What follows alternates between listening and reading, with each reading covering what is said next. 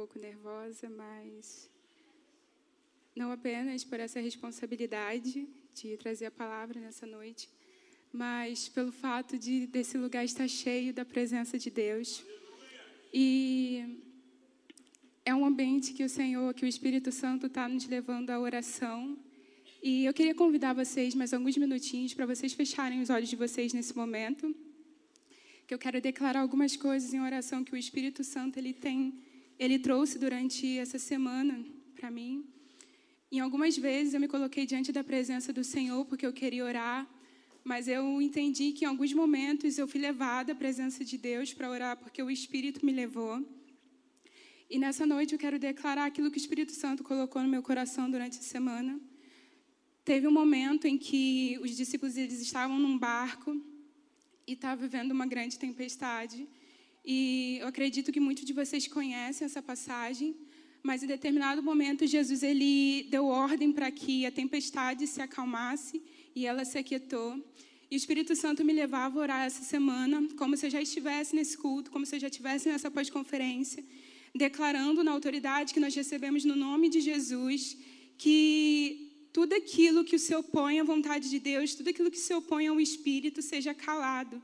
Então eu declaro agora, em nome de Jesus, na autoridade de Jesus, que todo pensamento de morte seja calado, que todo medo seja calado, que toda depressão seja calada nesse momento, que toda distração venha ser calada, que todos nós estejamos em silêncio para ouvir a palavra de Deus. Eu me coloco diante da presença de Deus como um vaso frágil, um vaso frágil carregando algo tão precioso que é a tua presença e a tua palavra.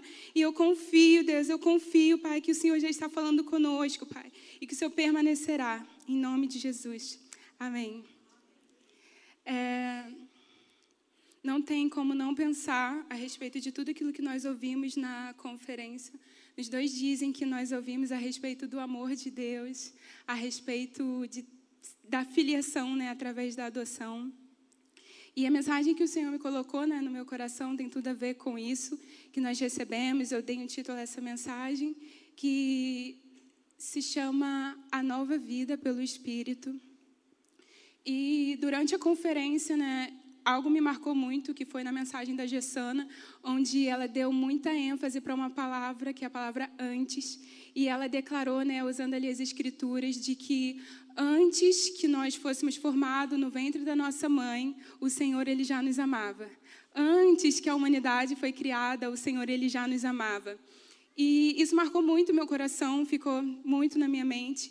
E para falar a respeito dessa nova vida que nós recebemos, dessa filiação, a gente precisa continuar seguindo essa mesma linha de que antes né, de qualquer coisa que a gente possa ver como uma barreira para receber o amor de Deus, o Senhor ele já nos amava. Então, diante né, dessa nova vida que nós recebemos, eu tenho algumas coisas para compartilhar com vocês que eu separei, né, o Espírito Santo me levou a separar três bênçãos concedidas pela nova vida através do Espírito. E eu sei que são muitas bênçãos, são incontáveis as coisas que o Senhor faz por nós através dessa nova vida. Mas eu separei três, porque senão não ia dar conta de falar nesse culto, né? E a primeira bênção é a vida eterna.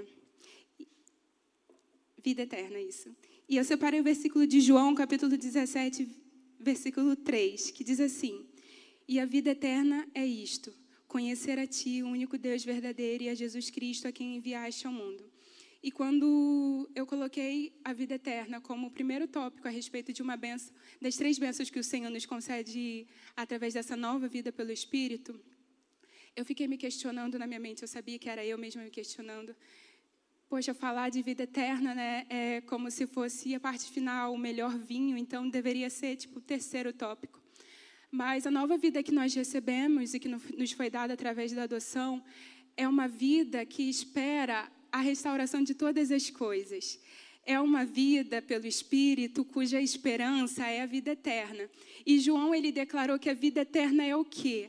A vida eterna é que conheçam a Deus e a Jesus Cristo, a quem ele enviou. E muitas das vezes, né, como foi falado aqui, nós colocamos a nossa expectativa, a nossa esperança em tantas coisas. E uma das coisas que precisa ficar marcado na nossa mente no nosso coração é que a nova vida, ela representa a vida eterna, que é conhecer a Deus. Eu sei que agora nós conhecemos em parte, agora nós sabemos só um pouco, nós vemos assim, como que não vê tudo pronto, porque a eternidade ainda não chegou, o final das coisas não chegaram. Mas, ainda que não tenha chegado, nós temos a revelação de quem Cristo é, à medida em que nós somos aperfeiçoados nesse amor e nessa nova vida que o Senhor nos concede. E o segundo ponto, né, a segunda bênção concedida por essa nova vida, é sermos guiados pelo seu Espírito. E lá em Gálatas, capítulo 5, versículo 16, está escrito assim: Por isso eu digo, deixem que o Espírito guie a sua vida, assim não satisfarão os anseios da sua natureza humana. Enquanto o Senhor ministrava meu coração a respeito desse versículo, o Senhor me levava a pensar que muitas das vezes nós recebemos uma palavra, nós recebemos uma revelação de uma nova vida, né, de uma nova mente, e achamos que isso vai ser algo imediato, né? Considerando aqui os dois dias da conferência, onde nós ouvimos a respeito do amor de Deus, a respeito de sermos filhos, é, uma das coisas que pode ter acontecido no coração e no pensamento de algumas pessoas, de alguns de vocês, é de que receber esse amor e ter ciência desse amor que Deus tem por nós vai fazer com que todos os dias, né, todas as situações depois disso, a gente sempre tenha isso firme no nosso coração e na nossa mente. Só que não. Chega o pós-conferência, chega o dia depois da conferência e a gente é colocado diante de alguma situação em que a gente pensa: meu Deus, eu sou um filho amado, mas olha o que eu estou passando. E talvez a gente questione o amor ou questione essa nova vida que nos foi dada pelo Espírito. E podemos acabar caindo no erro de não viver uma vida pelo Espírito, tentar alcançar essa vida, essa liberdade, tudo aquilo que Deus concede a gente através dela, mas através da nossa força, através da nossa sabedoria, através do nosso conhecimento. E aí você vai diante da e aí você vai pegar a sua Bíblia e talvez você vai querer entender e receber a revelação de acordo com a sua sabedoria, de acordo com o seu conhecimento. Só que o conhecimento, né, e a vida, né, através da palavra, ela vem pelo Espírito. Porque se não fosse dessa forma, todos os teólogos teriam vida eterna, né? Porque eles estão cansados, né, de folhear a Bíblia, de entender e de usarem todas as palavras difíceis que nós não sabemos, sabem outras línguas línguas, sabem o hebraico, sabem o grego, consultam as melhores traduções da Bíblia, e nem por isso eles recebem a vida que de fato o Senhor reservou para todos aqueles que foram adotados. E nós, como filhos, precisamos entender que não é a sabedoria humana, não é a teologia, não é o simples fato de a gente sentar e ler a Bíblia que vai nos fazer viver essa vida. Nós precisamos ler essa palavra pelo Espírito de Deus. E nós precisamos estar diante da presença, nós precisamos ler essa palavra contando com a ajuda do Espírito Santo. E eu não sei se vocês perceberam, mas desde o início é, o foco tem sido voltado, a atenção tem sido voltada para o agir do Espírito Santo. Desde os louvores até tudo aquilo que as pessoas têm trazido aqui, tem falado muito sobre o Espírito Santo. E ele é tão importante né, que quando Jesus, antes de Jesus ser elevado aos céus, ele virou para os seus discípulos e ele, não vou lembrar a referência, eu nunca lembro, mas está escrito. É, ele virou para os seus discípulos e ele estava falando a respeito da sua morte e tudo mais. Ele falou: Eu sei que vocês ouvindo agora, vocês se entristecem, que eu vou embora, mas eu, é necessário que eu vá, para que o Espírito Consolador ele venha. Então, se antes de morrer, antes de ser levado aos céus, Jesus ele vira para os discípulos, aqueles que andavam com ele, que ele né, deixou a sua mensagem através dos discípulos e falou que era necessário que o Espírito Santo fosse enviado. Então era porque realmente isso era muito necessário. E muitas das vezes nós desprezamos né, essa informação que é tão importante. Nós precisamos viver essa nova vida pelo Espírito. E uma das coisas que eu fiz enquanto o Senhor ele me dava essa palavra foi pesquisar.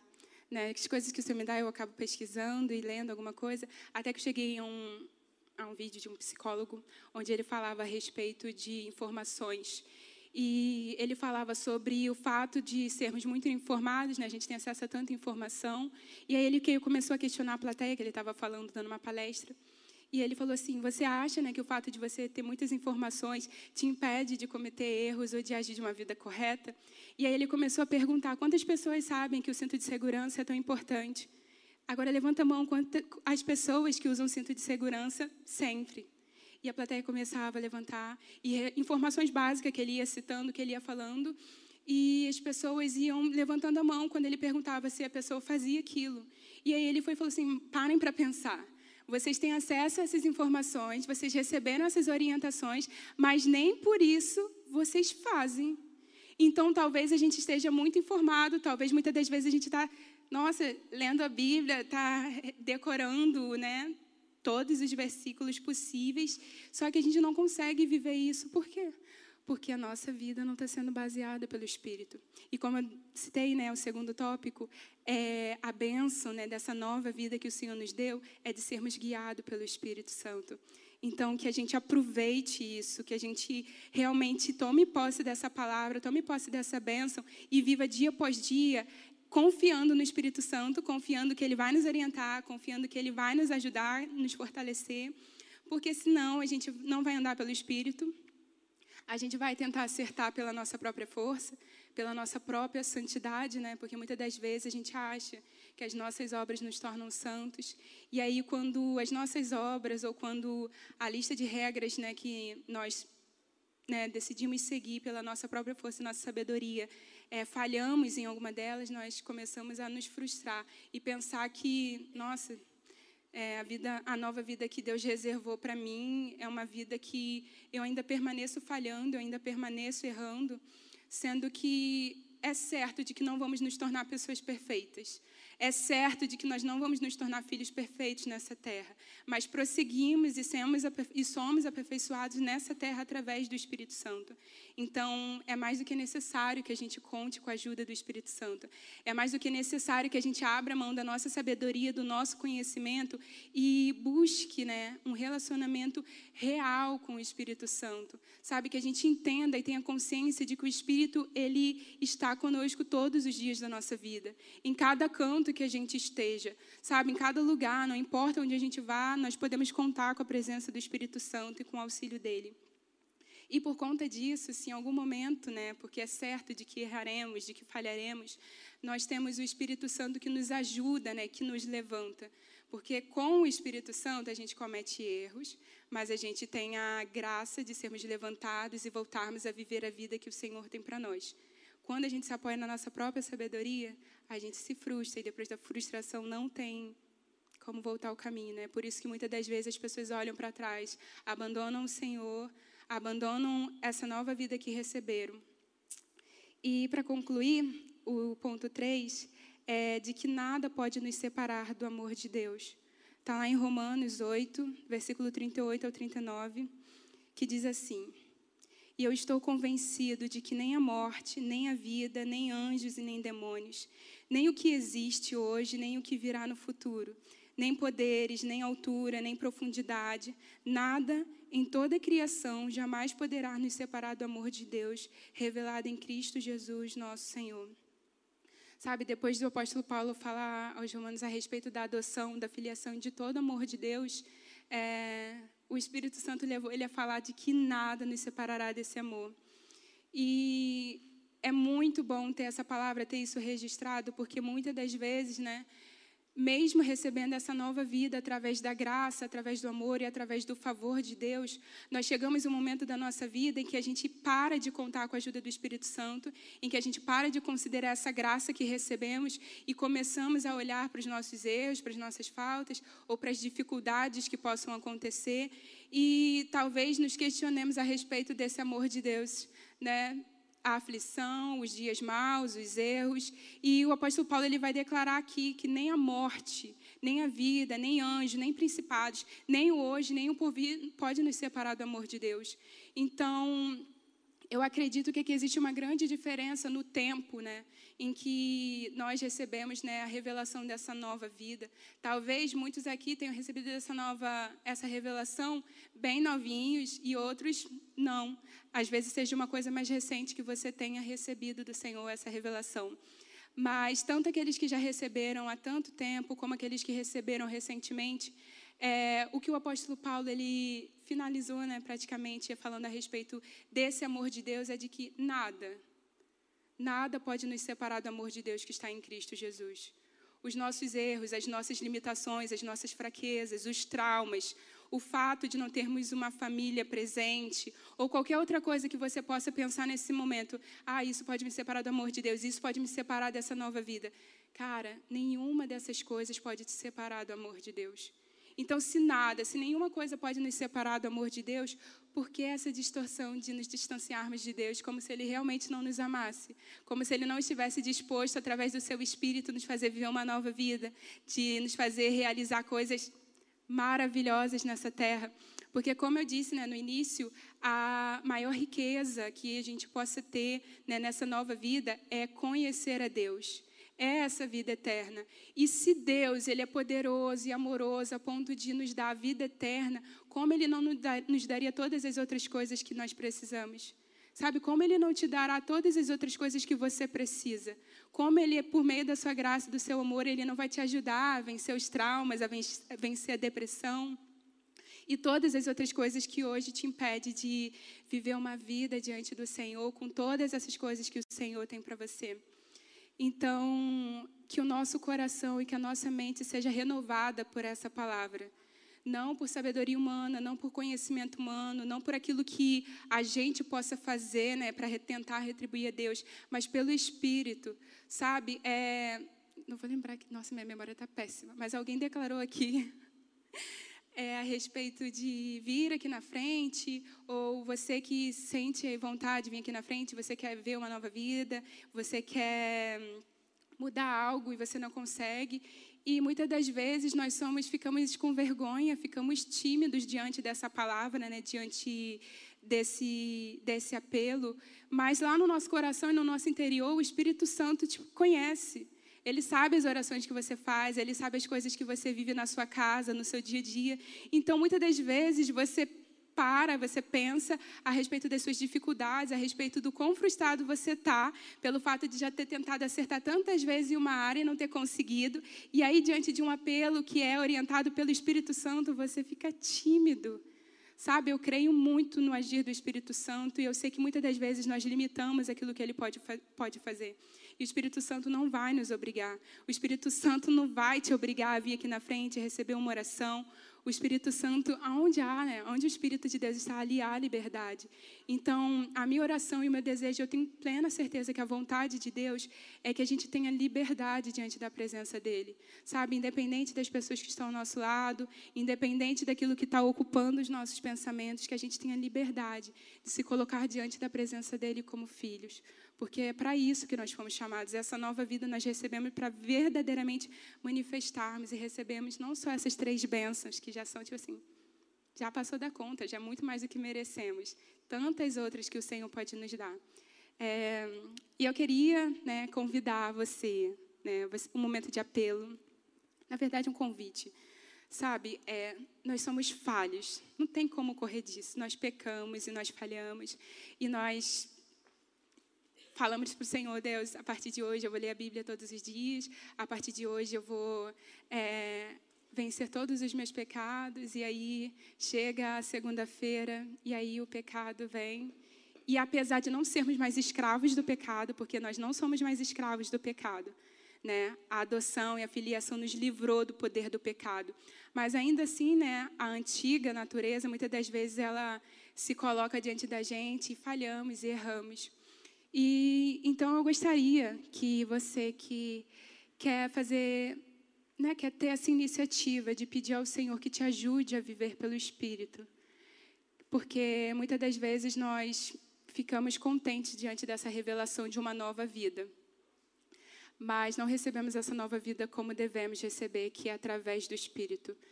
E se você quiser, né, como um ato profético também, de vir aqui na frente e colocar diante do Senhor que, mesmo com a sua timidez, mesmo com o seu receio de que o que as pessoas vão pensar, né? talvez você pense assim: nossa, se eu for lá na frente, as pessoas vão pensar que eu estou em pecado. Querido, todos nós erramos, todos nós falhamos.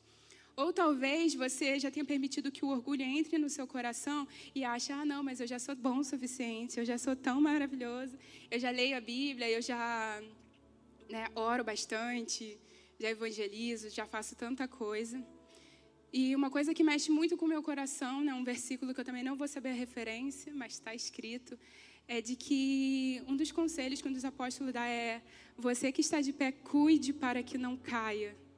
E muitas das vezes a gente está de pé e a gente cai, porque a gente permite que o orgulho entre no nosso coração. Então, se você quer, sabe, verdadeiramente pedir ajuda ao Espírito Santo para que o orgulho não tome o seu coração, eu convido você a vir aqui na frente. Sabe, eu sei que o Espírito Santo ele é poderoso para agir é, de maneira sobrenatural na nossa vida. E se alguém vier aqui, eu vou orar por você, né, através do Espírito Santo. Então, se você quiser vir aqui na frente, por favor, essa é a sua oportunidade.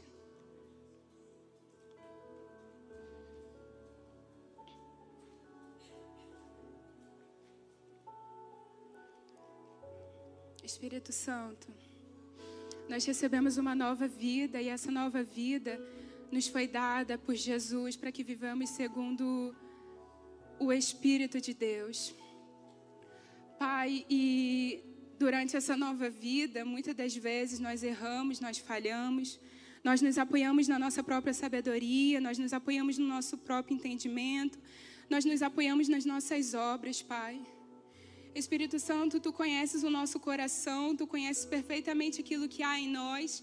E a minha oração é para que o Senhor nos ajude nessa noite. Nos ajude, Deus, a viver a tua palavra e viver essa nova vida para além dessas quatro paredes, para além da nossa casa, por onde nós passarmos, Jesus. Deus, eu creio que a tua presença não se limita, Jesus, a um templo. A tua presença não se limita, Senhor, ao nosso quarto. Deus, onde quer que a gente vá, onde quer que a gente esteja, o Senhor é poderoso para estar conosco, para nos levar, para nos ajudar, Senhor, para nos ensinar. Pai, eu oro agora a respeito de cada uma dessas pessoas que tiveram a iniciativa de vir aqui à frente.